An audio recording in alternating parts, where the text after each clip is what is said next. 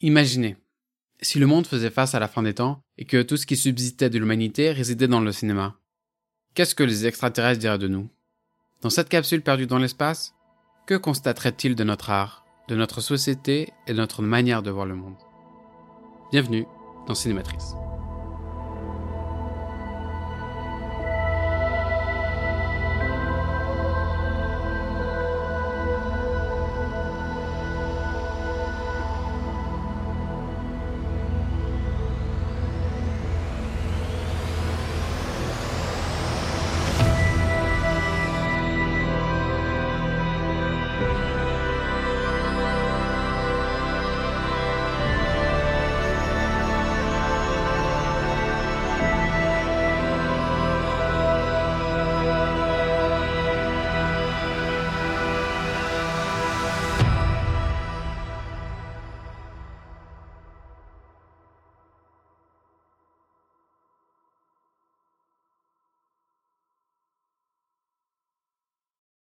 Bonjour, bienvenue dans Cinématrice. Bonjour Seb. Bonjour Rita. Alors, pour ce mois-ci, on a décidé de vous sortir un petit épisode hors série. Donc on propose quelque chose de plus varié, de plus léger et de différent du format habituel. Euh, je pense qu'on avait envie de se concentrer en fait sur une seule œuvre et de l'explorer de fond en comble en se faisant plaisir sans avoir euh, peut-être les contraintes entre guillemets du euh, format habituel donc on, a quand même sorti une thématique pour euh, s'orienter, sinon ça risquait d'être un petit peu confus. Mais vous verrez, c'est assez large. Donc en fait, ça nous permet de toucher à peu près à tous les aspects, je trouve, euh, de, de la série en question. Comme toujours, pour pouvoir aller en profondeur dans le sujet, on va se permettre de spoiler à fond, vénère. Donc on vous conseille très très fortement de regarder la série en entier avant. Et chaque fois qu'on cite des passages, bah, on fera en sorte de mentionner l'épisode et la saison en question.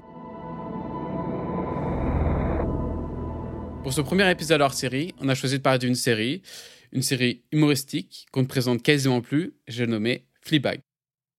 C'est une série télé britannique lancée en 2016, écrite et interprétée par Phoebe Waller-Bridge. Elle a été adaptée d'une pièce de théâtre, un one-woman show, précédemment écrite en 2013 par Waller-Bridge elle-même. Et la saison 2 de la série est sortie, elle, en 2019. c'est une série plutôt courte, ponctuée au total de 12 épisodes, de 30 minutes euh, en moyenne pour chacun. Elle a été maintes fois primée avec entre autres un BAFTA, six Primetime Emmy Awards et deux Golden Globes. Enfin, pour le pitch, pour ceux qui l'auraient oublié, l'histoire raconte les déboires et les tribulations quotidiennes d'une jeune trentenaire londonienne. Ok, donc l'idée pour nous, en fait, c'était d'aborder la série sous un angle particulier, parce que c'est vrai qu'elle a quand même eu énormément de succès, et euh, on avait envie d'en parler, parce que moi, je, je, considère ça comme une très très bonne série, mais sans raconter des banalités ou des choses qui avaient en fait déjà été dites. Donc, euh, quand on a commencé à réfléchir sur, euh, sur le sujet, on s'est dit que, hum, que ce serait une bonne idée de, de prendre la chose sous l'angle de, de, la transgression. Donc, en fait, c'est notre thématique. Hum, donc, quand on parle de transgression, euh, c'est l'idée, si on prend déjà rien que étymologiquement, c'est l'idée d'aller au-delà, avec bien, avec bien entendu l'idée d'enfreindre des règles établies. Donc on va se baser sur cette définition-là de la transgression pour la série. C'est quelque chose qui pour moi résume, euh, c'est quelque chose qui pour nous résume assez bien l'œuvre dans sa globalité. Déjà rien qu'en fait euh, quand on regarde la forme elle-même. Et justement Rita, parle de nous de la forme. Raconte-nous la forme, Père Castor. Donc en commençant déjà rien que par la forme, qui est euh, assez révolutionnaire d'une certaine façon. Euh, parce qu'elle brise constamment le quatrième mur. Donc, euh, dans la forme classique du procédé filmique, on a déjà une première transgression, qui est le fait que, sans justification, par exemple, c'est un peu différent des séries style euh, The Office, parce que là, on a une justification, donc ils sont filmés pour un documentaire.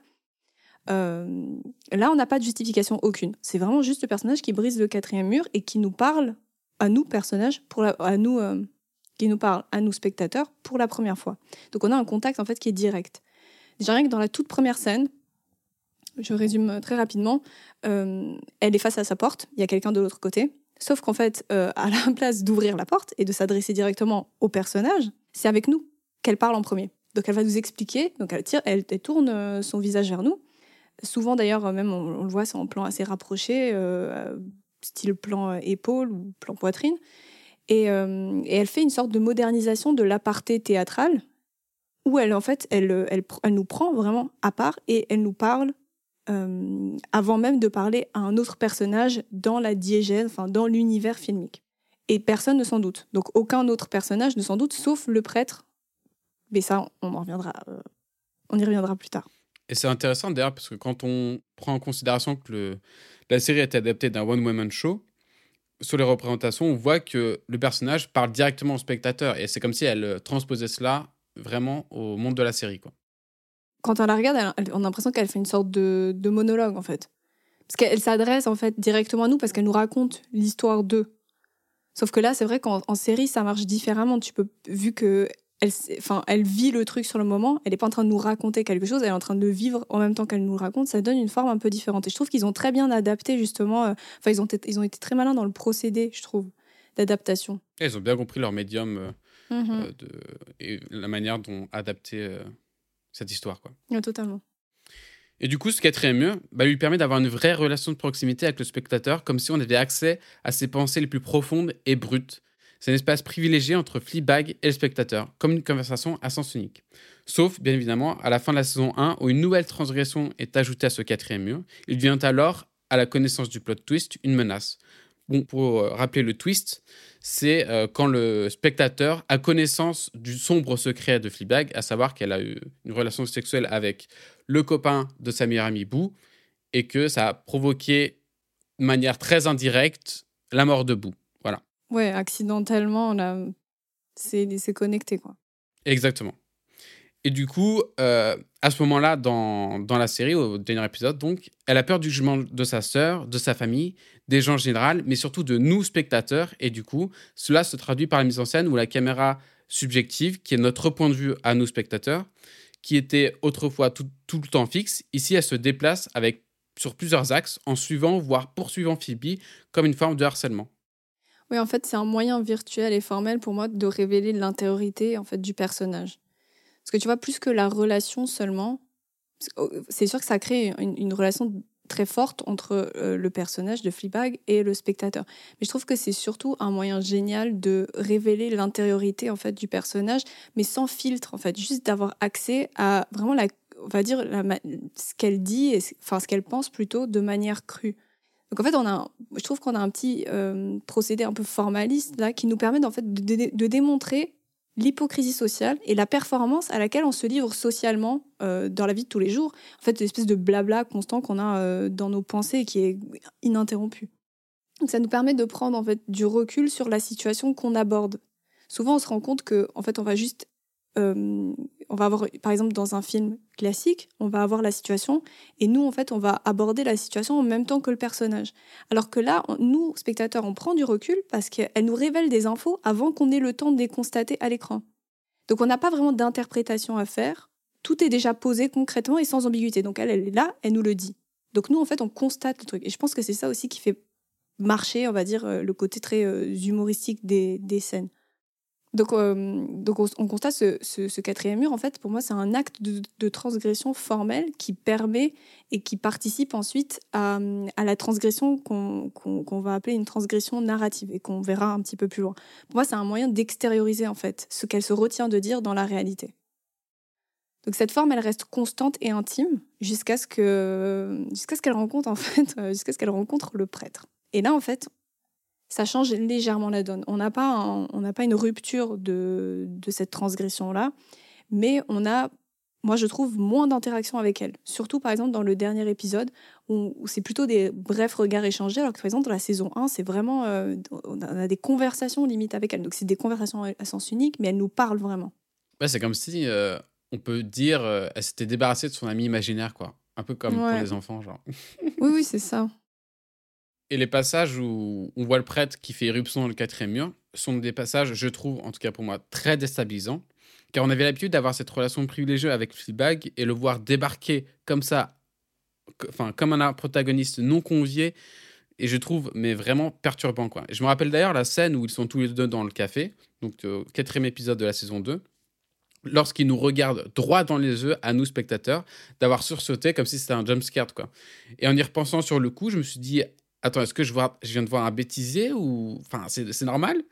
Et en gros, c'est l'idée que. c'est très, très, très malin de la part de la série, c'est qu'en fait, ils nous tellement normalisé le fait qu'on ait une relation de, proximité avec Fleabag en, en brisant le quatrième mur que en incluant un nouveau personnage, ça remet en cause d'un coup notre place en tant que spectateur et on se dit oula, c'est vrai que le procédé est enfin il était tellement normalisé que quand un nouveau personnage rentre dans ce procédé, bah du coup ça nous remet dans notre place de spectateur en mode ah oui bah finalement c'était pas si normal que ça, c'est assez perturbant. Oui, en fait, on se rend compte qu'il y a une sorte d'agressivité dans le procédé qu'on a en fait qu'on a on, a juste perdu l'habitude de cette agressivité parce que nous en fait on a construit quelque chose sur le long entre guillemets long terme avec elle tout au long de la série. Sauf qu'en fait, ça dit, je trouve beaucoup de la transgression, c'est qu'elle, elle transgresse la première fois le quatrième mur, donc c'est un peu surprenant pour nous personnages, mais en fait, plus elle le transgresse, plus ça devient une habitude. Donc c'est un peu une sorte de paradoxe.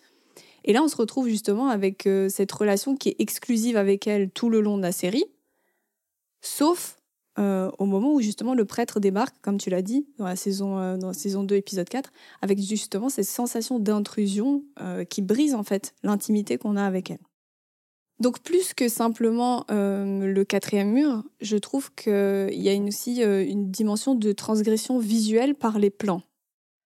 En fait, elle montre ce qui habituellement n'est pas montré ou n'est pas montrable en termes de cinématographie, on va dire. Par exemple, on la voit dans une scène où elle nous parle de Harry qui va venir euh, rechercher sa petite figurine dinosaure et en fait elle est sur les toilettes. Moi c'est un plan que j'ai jamais vu avant. On voit pas des personnages aux toilettes au cinéma. C'est pas glamour, c'est trivial, euh, c'est pas forcément euh, le plus intéressant. Et j'aime en fait l'idée qu'on se trouve super proche d'elle, qu'on est à sa hauteur pendant qu'elle est aux toilettes. Surtout on est face d'elle quoi.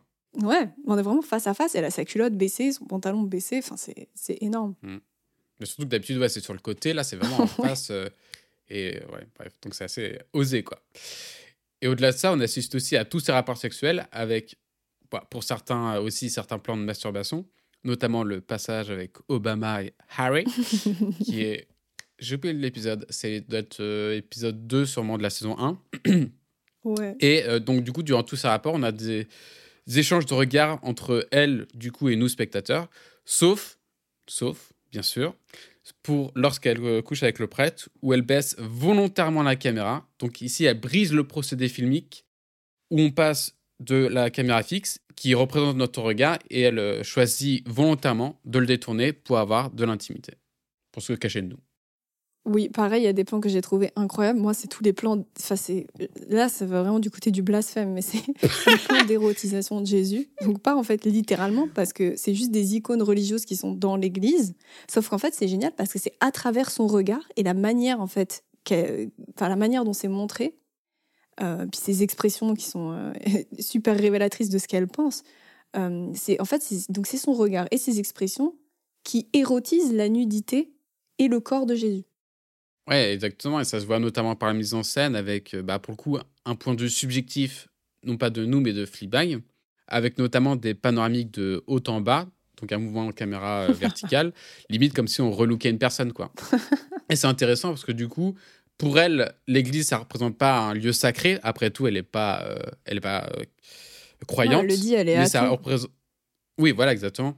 Mais pour elle, ça représente vraiment juste le lieu où euh, abrite euh, le, prêtre. Où travaille le prêtre. Donc c'est limite, à, limite comme si elle entrait chez lui. Quoi. Du coup, elle a, analysé tous les murs. C'est comme si elle regardait des photographies sur le mur euh, bah, des plus normales. Quoi. Mm. Il y, a également une scène qui m'a vraiment marqué, c'est la scène dans le métro, donc c'est tout début de l'épisode 2 dans la saison 1. En fait, on a une sorte d'externalisation d'un sentiment intérieur à l'écran. Et je trouve que c'est fait de manière assez originale. De nouveau, on a des idées très formalistes. Euh, bah, là, en fait, tout ce qu'on cite plus ou moins, c'est il y a une idée de formalisme derrière. C'est l'idée de montrer à l'extérieur ce qui se passe, enfin de montrer plutôt par l'extérieur ce qui se passe à l'intérieur. Donc au début, on est un peu perdu face à la signification de, de tout ça, parce qu'on voit juste des gens qui sont normaux dans le métro et d'un coup qui se mettent à hurler mais silencieusement ou enfin, je sais même pas ce qu'ils font, s'ils pleurent ou quoi. Euh, c'est très, non c'est étrange, mais donc au début, on a, on a un peu perdu, on sait pas trop. Et d'un coup, elle, elle, sort cette phrase, en fait, euh, elle dit euh, I think my period is coming. je pense que je vais avoir mes règles. Et je trouve juste génial cette manière de formaliser cinématographiquement la douleur, déjà de base, et qui plus est, la douleur des règles. Exactement, et surtout, c'est enfin, quelque chose qui est limite immontrable à l'écran, quoi. C'est comme euh, un mal au ventre. Enfin, c'est pas. Bref, c'est l'idée Oui, que, bah, à part euh, en, en mettant, en montant tes sous-vêtements et tout, c'est quelque chose qui est immontrable à l'écran et le mon- montrer de manière extérieure comme ça, ça permet de, de l'imager ou du moins de montrer euh, l'impact émotionnel sur la personne et physique. Oui, il y, a une- il y a une idée de symboliser et de représenter ce qui est intérieur. Et je pense que Fleabag, autant on s'intéresse à la transgression, mais autant ça en dit, je trouve, très long sur la manière en fait dont la transgression nous permet de montrer l'intériorité du personnage, de montrer ce qu'il est à l'intérieur et, et auquel en fait on n'a pas accès. Et je pense que c'est aussi une des transgressions, on peut dire un peu euh, méta si on veut. Totalement d'accord. Donc après, on passe, pour terminer, à la, à la musique, pour tout ce qui est, euh, on va dire, euh, forme de... le- Enfin, pour parler des formes que prend la, la transgression. Donc on a la musique, par exemple, pour la saison 1, on a un son hyper punk avec des grosses guitares électriques, un son un peu euh, destroy. Mais En même temps, sa vie est destroy, donc euh, c'est... euh, enfin, ça va très bien ensemble, quoi. Et on le- et on l'entend à la fin de chaque épisode, en tout cas dans la saison 1. Ah oui, et pour du coup l'intro de chaque épisode, on a du free jazz. Qui est à savoir un, un style de jazz, je m'y connais pas, hein, je, voilà, mais qui est, un, qui est un style de jazz vraiment basé sur l'improvisation et surtout sur la dissonance, à savoir que c'est inconfortable à écouter, ou du moins que c'est pas, voilà, c'est pas harmonieux, on va dire. Et Disons que c'est pas commun. exactement, exactement, c'est hors du commun, c'est bah de nouveau ça transgresse quoi c'est pas ce à quoi on s'attend tout à fait. si tu t'attends à de l'harmonique bah tu vas avoir de la dissonance Oui, voilà, exactement. Bah, ce n'est que euh, dissonance. résumer. Enfin que chaos, euh, que euh, liberté, quoi. Et euh, du coup, on entend du coup ce, ces- ce très court passage de free jazz lors des cliffhangers de début d'épisode, où c'est un peu comme les cold open dans The Office, Hmm. où on a une situation, le personnage qui nous, qui nous regarde, et après, boum, il y, a le- il y a le générique. Et euh, bah, du coup, aussi bien ça et le pop rock, bah, ça montre vraiment euh, la vie un peu chaotique de Fleabag. Mais, mais, mais, mais, mais, mais, mais, mais, dans la saison 2, ça s'arrange pas. Parce qu'alors là, on, est, on passe sur un truc qui est plus thématique, on tourne plutôt autour de tout ce qui est religion. Donc là, Mm. on a des sons- on a des. On a des chants religieux. Sauf qu'en fait, toute la saison parle de désir.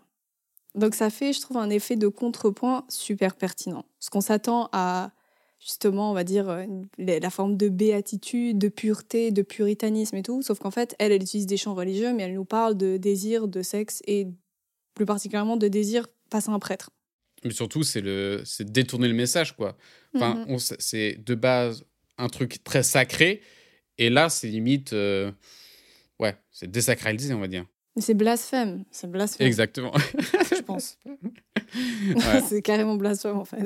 Et, c'est vrai que moi, je trouve que ces chants religieux, je trouve qu'ils donnent vraiment une dimension aussi opéra, un peu tragique, un peu bah, Mhm. comme Roméo et Juliette. Mais il y a quand même des variantes. Il y a quand même des variantes. Euh, on note quand même euh, que pour le générique du dernier épisode de la saison 1, on a un morceau de... Oui, en gros, en gros on, a un, on a un truc un peu plus romantique. C'est ça que tu voulais dire? Oui, exactement. Exactement, en fait. Là où d'habitude, on a un son euh, punk, euh, machin, de rock. Là, on a un morceau beaucoup plus harmonique, une douce mélodie à la guitare acoustique, comme pour annoncer bah, qu'il y avait un peu des éclaircies à venir. Hmm. bah, notamment dans la saison 2, en termes de musique aussi. Pour le quatrième épisode, notamment, on a une séance d'essayage avec le prêtre où, bah, globalement, on le voit à son regard et commence à tomber amoureuse. Et du coup, la musique d'ouverture, bah, du coup, c'est un petit air de guitare, un peu comme, une- comme ce qu'on pourrait entendre dans une euh, comédie romantique. Quoi. Et aussi, je tiens à parler de ça parce que c'est important, je trouve. Dans le dernier épisode de la deuxième saison, donc l'épisode 6, la série, se finit sur un morceau de Alabama Shakes, j'espère que je prononce bien, qui s'appelle This Feeling. Et lorsqu'on regarde plus précisément les paroles de plus près, on se rend compte que c'est incroyablement émouvant. Car c'est à la fois un adieu au prêtre et un adieu de Fleabag pour le spectateur. Et du coup, je vous invite donc, vous, auditeurs, enfin tout le monde, à regarder les paroles parce que moi, bah, j'ai limite chialé. C'est vraiment très, très, très émouvant. Et ça montre à quel point le choix d'une musique chantée est vraiment important pour la fiction et pour délivrer un message en plus que ce que euh, la musique euh, représente. quoi. Ouais, mais surtout une musique de fin parce que vraiment ça se termine là-dessus. Mais dans, en fait, on est encore en train de regarder la, enfin comment dire, la série, la musique elle est in, elle est encore à l'intérieur de la série, tu vois. Mm. C'est pas Oui, juste c'est une pas musique juste de générique. qui est posée après. Donc on a vraiment une musique qui est là et qui nous accompagne jusqu'à la fin. Et c'est vrai que autant commencer que terminer un film, enfin c'est, enfin on, le répète suffisamment. Euh, commencer un film et terminer, c'est peut-être les parties les plus importantes parce que c'est sur ça qu'on laisse le spectateur à la fin. Exactement. Donc ça va, euh, comment dire, ça va, euh, ça va définir, si on veut, son regard. Enfin, c'est avec ça qu'il va rester, quoi. Bon, c'est mal expliqué, mais c'est ce que je voulais dire. Voilà. Oui, voilà, c'est l'émotion qu'il va garder à la fin, quoi. Oui, voilà, c'est ça. Voilà, merci. Donc après la transgression de la forme, il y a la transgression que moi j'appelle, euh, qu'on appellera la transgression narrative, si on veut. Donc euh, là, ça va être assez, euh, c'est un listing un peu, parce qu'on va, on va, on va intégrer ça un petit peu plus tard dans la partie qui suit. Donc en gros, pour moi, ce que j'appellerais transgression narrative, c'est tout ce qu'elle fait euh, de contraire, on va dire, aux règles établies. Donc tout d'abord, il y a euh, la transgression des règles sociales. Donc euh, typiquement, elle vole, elle vole tout. Elle vole du vin, de l'argent à son, à son date en plus, devant lui presque. Il y a la vulgarité. Donc, enfin, moi j'appelle ça, c'est peut-être pas vulgaire, mais on va dire que c'est vulgaire pour, pour une... Demoiselle oui, et, oui. Enfin, c'est sûr que c'est pas l'image qu'on a de, tu vois, de la femme euh, idéale. Donc on va parler de vulgarité. Moi, je trouve pas ça extrêmement vulgaire, mais bref. Par exemple, elle, elle parle de flash poo euh, et elle dit qu'elle s'est pas lavé les mains en sortant des toilettes, mais elle touche le visage de sa sœur. Elle cogne, littéralement, elle frappe. Euh, c'est un délire. Donc après, il y a toute les, la transgression du, on va dire, ce qui est peut-être un peu plus problématique. Donc, par exemple, elle parle de l'anorexie de, de, Claire. Donc, elle dit qu'elle est probablement anorexique, mais que les vêtements ont l'air euh, génial sur elle. Donc c'est des commentaires, on va dire, qui frôlent un peu euh, le problématique, mais sans vraiment rentrer dedans. Après, il y a tout ce qu'elle dit sur le féminisme, qui est juste génial quand elle parle de... Euh, quand elle dit au fait qu'elle échangerait facilement 5 ans de sa vie pour avoir le, le soi-disant corps parfait, ou alors qu'elle doute de sa capacité à être une bonne féministe si elle avait des plus gros seins. Voilà, ça parle de, j'ai pas besoin de commenter. Après, il y, a les, la transgression des tabous que je mm. trouve génial parce que euh, c'est lié par exemple à ce qu'on disait avant sur euh, une femme qui est euh, assise aux toilettes et qu'on filme. Donc là, il y a tout ce qui est, bah, toi tu le disais aussi par rapport à la masturbation, donc on, la voit littéralement.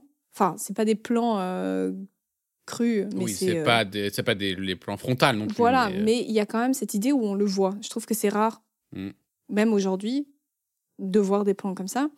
Euh, il y a l'idée du porno chez les femmes, donc euh, le fait juste qu'il y a un moment donné où son copain Harry cite juste tous les pornos qu'elle regarde. Toutes les catégories. On les a pas tous toutes listées, hein, mais. Euh. Ah non, moi je les listerai pas. Mais après, elle parle de mycose, elle parle de, de sexe anal. elle se demande si elle a un, anus énorme, mais elle le dit quoi. C'est génial. elle parle de ce qu'ils appellent des hairy nipples, genre des tétons poilus. Elle parle même de Boo qui est morte en l'insultant gentiment, mais ça reste quand même euh, un peu violent quand on l'écoute.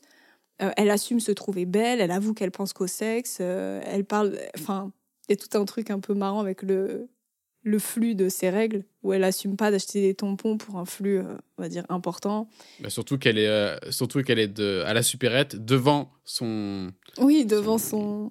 son plan cul, et elle hésite à prendre la boîte flux médium ou flux plus important et du coup, du coup, il y a un jeu de séduction autour de ces deux boîtes. Enfin, pas autour de ces deux boîtes, mais avec euh, ça en arrière-plan. Donc c'est plutôt. exactement, tout à fait. Après, il y a toute la transgression que j'appellerais transgression liée à l'ordre. Donc ça, c'est plutôt pour moi une transgression un peu enfantine. Donc par exemple, son père qui dit euh, don't go upstairs, donc ne monte pas, ou bien don't sneak in, je viens pas te faufiler là dans les pièces et fouiller.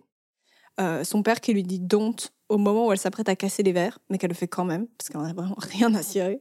Et c'est marrant à ce moment-là parce que du coup, c'est du coup au dernier épisode de la saison 1, mhm. euh, lors de la Sex Eviction. Et quand son père lui dit de pas casser le verre, elle, tient vraiment un verre dans la main droite qu'elle s'apprête à jeter et tout un plateau de verre à la main gauche. Et certes, elle euh, lâche pas le verre de sa main droite, mais elle lâche tout le plateau euh, de, de, de verre qu'elle avait à sa main gauche, qui n'était pas le plateau de son père parlait. Mais du coup, c'est l'idée de transgresser l'idée de désobéir mais en obéissant quand même, quoi. C'est Oui. toujours entre les deux, c'est un peu faire un pied de nez en mode je t'écoute, mais en même temps, euh, eh, eh, eh, voilà quoi. Mais exactement. Et en plus, il y a, je trouve, un truc euh, qui est difficile pour, euh, je pense, euh, beaucoup de femmes, c'est l'idée d'assumer une forme de superficialité. Donc, euh, ce que j'appelle superficialité, c'est tout ce que tu es censé rejeter en tant que femme si tu veux pas passer pour une superficielle, en gros. Par exemple, quand elle dit euh, à son coiffeur, lui lui dit euh, non mais les cheveux c'est pas tout dans la vie, et elle, elle lui fait mais les cheveux c'est tout dans la vie. Elle lui dit que c'est la différence entre un bon jour et un mauvais jour. En fait, c'est ce genre de petits détails qui sont vrais pour, je pense, beaucoup de personnes. Peut-être même pas que des femmes. Ah bah non, même pour les hommes aussi, hein, je, Mais te, je rassure. hein. Oui, voilà, mais qui sont, qui sont difficilement avouables parce que tu te dis, putain, en fait, ma journée, elle tient sur le fait que mes cheveux, ils sont bien ou pas. Ah bah oui, tout à fait. hein. C'est Alors qu'il y a des choses tellement plus importantes, blablabla. Mais non, elle assume en fait cette superficialité-là. Elle assume son besoin et son envie d'être regardée. Elle assume euh, son, son envie d'être d'être touchée de manière érotique. Elle a, elle a envie qu'on la trouve belle et désirable. En fait, tout ce qui peut, entre guillemets, si on le formule à voix haute, nous faire passer en fait juste pour des gens euh, superficiels euh, qui, qui se préoccupent que de, des artifices et de l'apparence, etc. Mais c'est intéressant. Enfin, en tout cas, on sent que le, le spectateur, il, il abonde dans son sang parce que genre, quand elle dit hair is everything, lors de quand elle est dans, la, dans le centre de coiffure, elle fait un, un- vraiment un monologue vibrant, quoi. Et limite, ça, ça donne envie de, de, de t'inscrire dans son parti politique, quoi. Tellement c'est vibrant et tellement c'est un truc tellement inavoué que le voir vraiment dire sur euh, crier haut et fort euh, sur tous les toits, bah, limite c'est un peu un côté euh, Enfin, pas de- pas d'exaltation, mais un côté. euh, J'ai pas le mot. Il y a un côté libérateur parce que Voilà, c'est juste le fait que tu le merci. ressens ça de toute façon. Exactement. Et tu n'as juste pas, le- pas le droit, entre guillemets, ou t'assumes pas le fait de le dire. Comme si on devait être que profondeur, alors qu'il y a des moments donnés où juste t'es superficiel. Enfin, c'est comme ça, quoi. Mm. Donc voilà pour le listing. Et là, maintenant, on va faire une petite partie sur le, euh, ce que moi j'appelle euh, le fond du personnage. Euh, c'est un peu plus, je préviens, c'est un petit peu plus théorique. euh, parce qu'il y a une figure en particulier. Je trouve qu'elle est, en fait, le personnage de Fleabag est rattaché à une figure qui, pour moi, est la figure parfaite euh, littéraire de la, de la transgression. Et je trouvais intéressant de s'y pencher dessus. On va pas s'y pencher enfin, va pas s'y pencher dessus trop longtemps, mais je trouvais quand même intéressant de le mentionner. Donc déjà, pour commencer, Fleabag, dans le jargon britannique, c'est une, euh, c'est dit d'une personne ou d'un animal sale, en- désordre, non maîtrisé ou désagréable. Donc déjà, ça donne le ton, je trouve. Euh, c'est un personnage qui n'a pas de nom, mais qui est, qui est défini uniquement par ce terme, Fleabag, donc qui est défini en fait par une, euh, par une caractéristique, si on veut, une caractéristique d'attribution.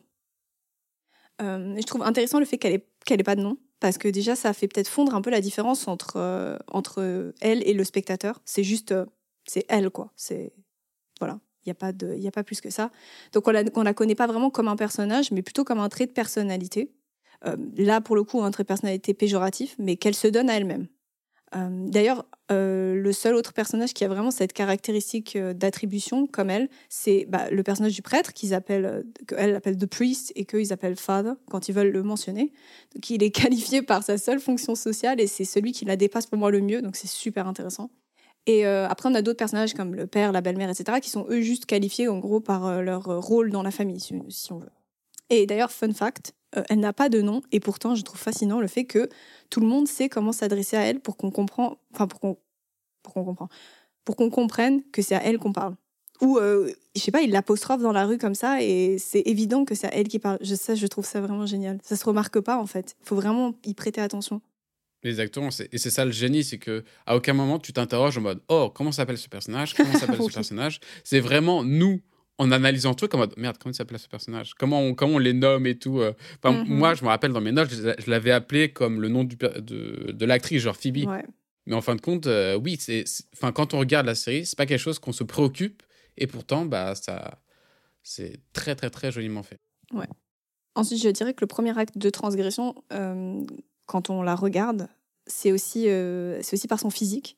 Donc, on a, je trouve qu'il y a un contraste intéressant parce qu'elle a un physique plutôt bourgeois, euh, sauf qu'elle a un comportement qui est vraiment populaire et, entre guillemets, à nouveau, plutôt vulgaire. Donc, on a la bourgeoise avec euh, les pâles de peau, avec elle a une coupe assez chic, euh, son rouge à lèvres, trench coat. Et euh, elle a un accent qui est de ce qu'ils appellent euh, upper class accent, genre euh, de classe supérieure entre guillemets. Elle a grandi à Londres dans une jolie petite maison, banlieue résidentielle et tout, donc ça donne en fait un indice sur ça. Sauf qu'en fait, elle fait un peu tâche dans la famille d'une certaine façon. Son père dit qu'il a pas beaucoup d'argent, mais en fait ils ont un chat de race, ils ont une maison à la campagne en France et sa belle-mère c'est quand même une artiste reconnue. sa sœur, elle a fait une école de commerce et elle a un très très bon poste dans sa compagnie.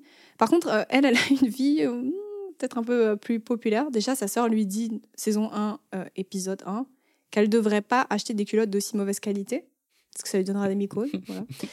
Euh, et sinon, elle possède un petit café modeste qui marche pas trop, en tout cas, au début, avec son amie euh, Boo, qui, elle, a l'air vraiment, vraiment de venir des classes populaires. Donc, ça se voit avec, son, avec ses vêtements, son accent, puis même sa simplicité, quoi. Et elle vole. Je ne sais pas si elle vole par nécessité ou si elle vole par bah acte de rébellion, mais... Euh, dans la saison 1, elle vole par euh, nécessité. Genre, quand elle fait vendre ses sandwichs à, oui, oui, 20, 20, 20, 20, pounds, je sais pas quoi, euh, elle profite de ça. Et, comme excuse, elle dit juste à Londres, c'est devenu cher et tout. oui, donc il y a un peu de nécessité. Après, je pense que ça va aussi avec le côté un peu rébellion du personnage. Quand elle vole des bouteilles de vin, c'est peut-être pas juste parce qu'elle en a besoin. Mais oui, il y a un truc à ce niveau-là.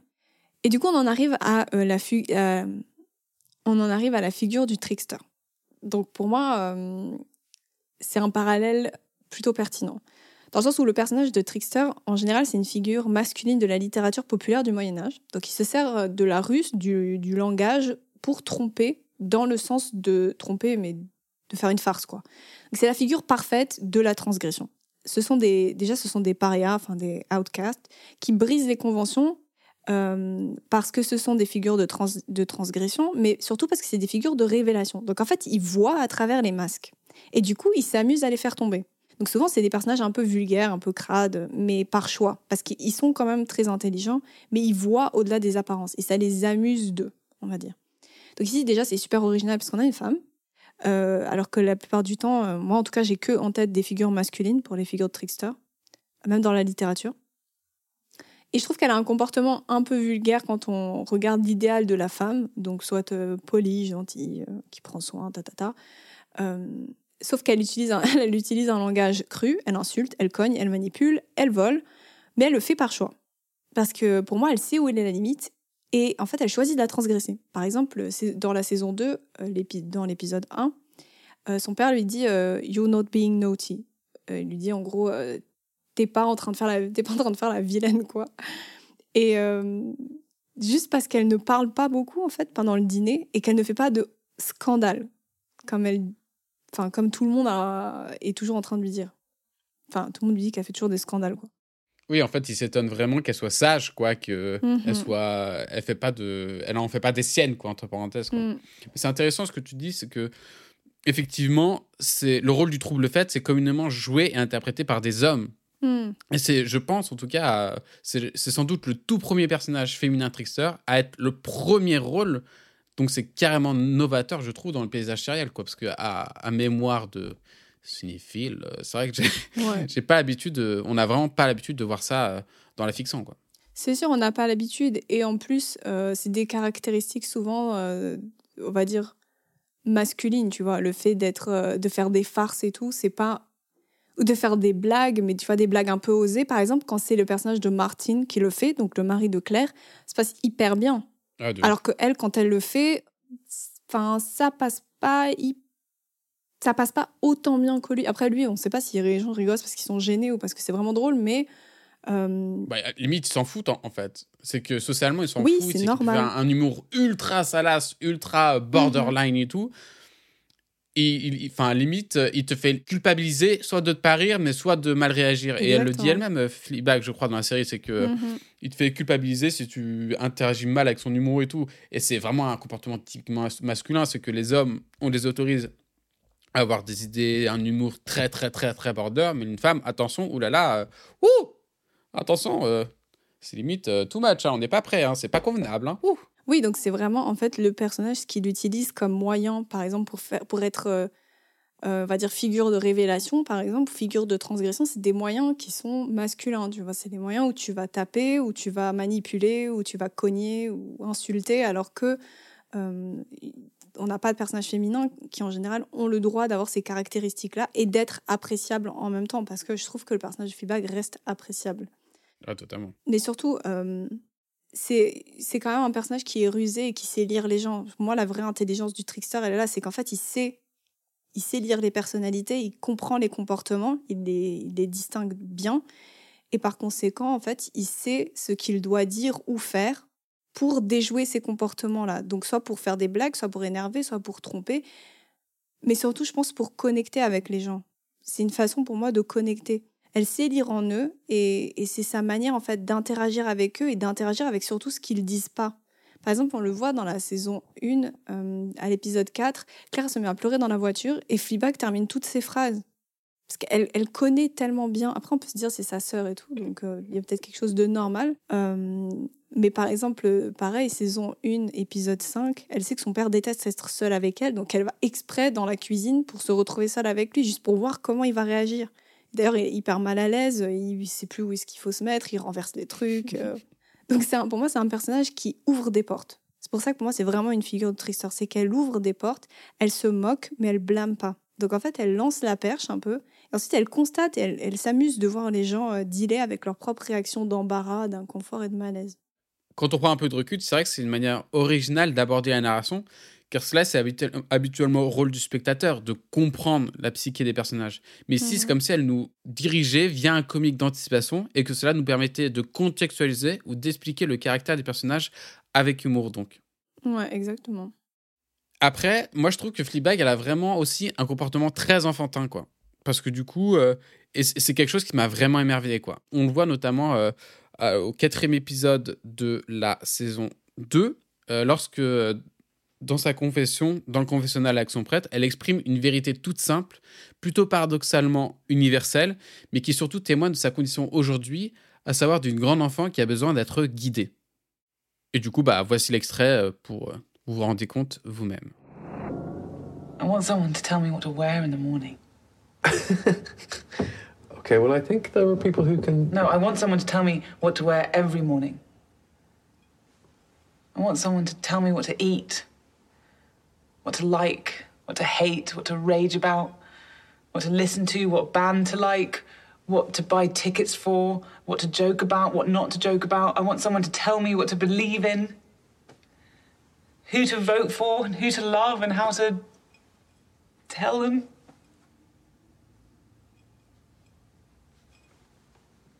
I just think I want someone to tell me how to live my life, Father, because so far I think I've been getting it wrong.